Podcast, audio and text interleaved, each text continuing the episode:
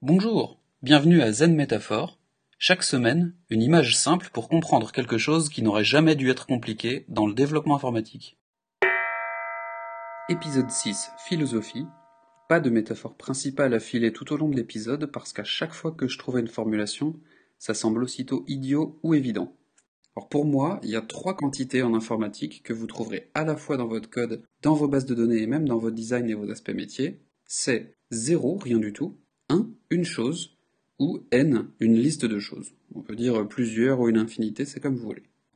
Et mon conseil du jour, c'est de bien réfléchir à chaque fois que l'on parle de quelque chose, donc a priori on sait qu'on en a déjà un de base, est-ce qu'il peut y en avoir aucun, ou est-ce qu'il peut y en avoir plusieurs? Par expérience, ça vous permettra d'anticiper des problèmes bien avant qu'ils n'arrivent, d'avoir une meilleure architecture logicielle, et tout simplement de passer pour quelqu'un de plus sérieux et professionnel. Imaginez qu'on vous montre un prototype d'interface et qu'on vous dise Et ici, on affiche l'adresse du client. Essayez toujours d'envisager les cas du client qui n'a pas d'adresse, ou en tout cas pas d'adresse connue. Ça vous permettra de revoir les cinématiques. Par exemple, à tel moment on sait qu'il a telle adresse, mais avant on ne le savait pas, est-ce que ça nous bloque ou pas? De même, au bout d'un moment, son adresse peut être invalide. Par exemple, un courrier nous est revenu n'habite pas à l'adresse indiquée. Qu'est-ce qu'on fait quand on a un client qui a une adresse obsolète? Et enfin, sur la validation des données, est-ce que c'est normal? Est-ce qu'on doit rechercher dans la base les clients qui n'ont pas d'adresse? Et ainsi de suite. Et ça permet aussi de lancer la discussion sur le client qui a plusieurs adresses, c'est-à-dire ça vous aidera à parler des déménagements, des résidences secondaires et pourquoi pas des données en doublon. Bref, d'anticiper les problèmes et d'analyser vos données de manière un peu plus efficace.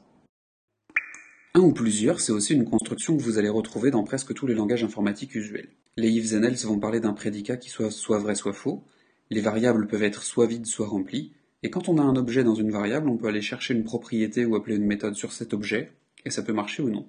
Dans tous ces cas-là, on parle du cas 1 où il y a une seule chose au départ, une seule méthode à appliquer et une seule chose à l'arrivée, fût-elle une liste.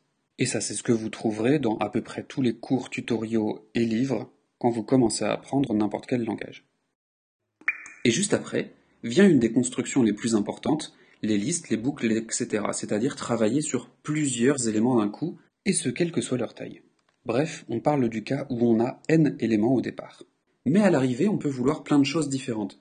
Par exemple, sur une liste de n éléments, Voulez-vous compter ce nombre d'éléments? Et là encore, vous allez certainement faire du code qui va gérer le cas 0 élément, 1 élément ou n éléments.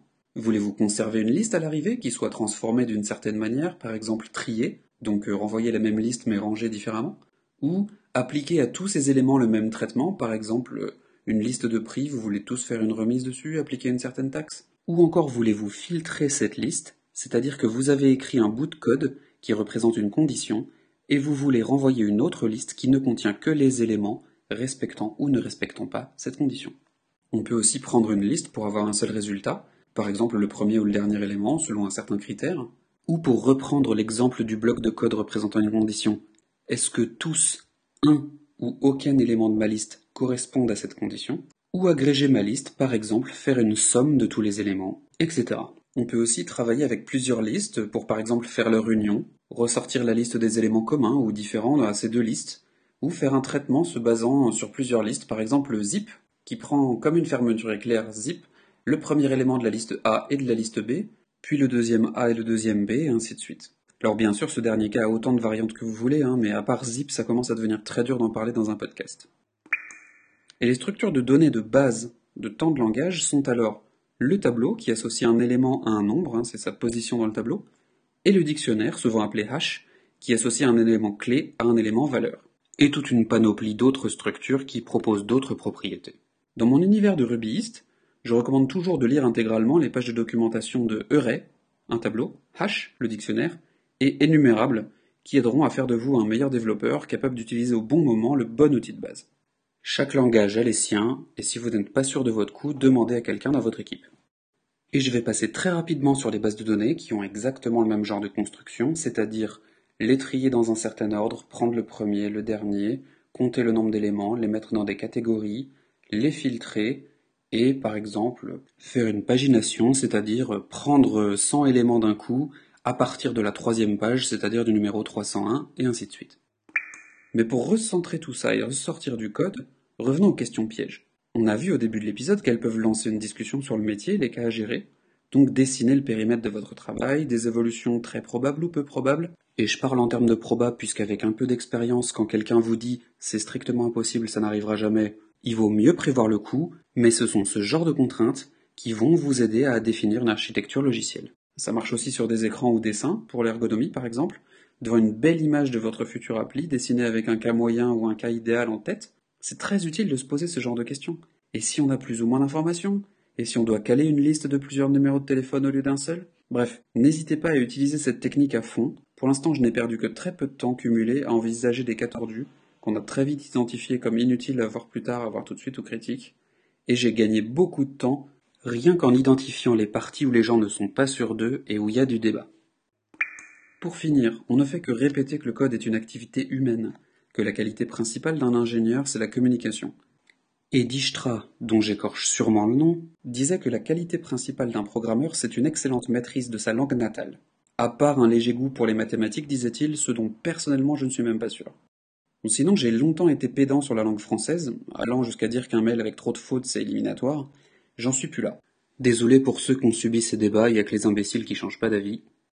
Même si écrire dans un français correct est une marque de respect et d'attention, qu'un mail plein de fautes note un manque soit de l'un soit de l'autre, prenez vos responsabilités. Ce que je tiens à dire sur le sujet, en revanche, c'est que je reste très attentif aux fautes d'accord. Parce que si au moment où vous écrivez, vous ne savez même pas si vous parlez de un ou de plusieurs objets, comment voulez-vous programmer correctement, et même plus fondamental, comment voulez-vous raisonner correctement? Et voilà, c'est tout pour aujourd'hui. Alors avant, j'étais pas trop inspiré par le côté philosophie, aujourd'hui j'ai écrit de quoi faire deux épisodes, j'ai dû couper dans le lard, donc prochain épisode, les associations dans Ruby on Rails. Le tout doux du jour, c'est de toujours penser à se faire expliquer le cas idéal et les cas d'erreur, les cas qui vont mal. Donc c'est assez proche de ce que j'explique dans l'épisode, de penser le cas 1, peut-être 0 ou peut-être plusieurs. Faites lister les cas, au pire ça prendra pas très longtemps, mais levez les ambiguïtés. Le mot du jour c'est FOMO, Fear of Missing Out, c'est-à-dire la peur de rater quelque chose. Je vais au-delà du fait qu'à chaque seconde il y a plus de contenu sur YouTube que vous ne pourrez en regarder dans toute votre vie. C'est tout simplement que l'informatique c'est très motivant et très complexe. Parfois on n'est pas sûr de soi, on souhaite se blinder, faire un filet de sécurité et apprendre davantage de choses. Mais il faut se lancer quand même. Au bout d'un moment, on apprendra bien les choses et on ne verra les choses importantes qu'en commençant à se lancer et à essayer de faire la tâche qu'on veut faire. Le lien du jour, à part les trois pages de Rubidoc, c'est un site de plus pour avoir des visualisations d'algorithmes en train de tourner. Moi, je suis quelqu'un d'assez visuel, j'aime bien voir comment ça se déroule pour mieux comprendre. Ce sera sur le site, n'hésitez pas. Voilà, c'était Zen Métaphore.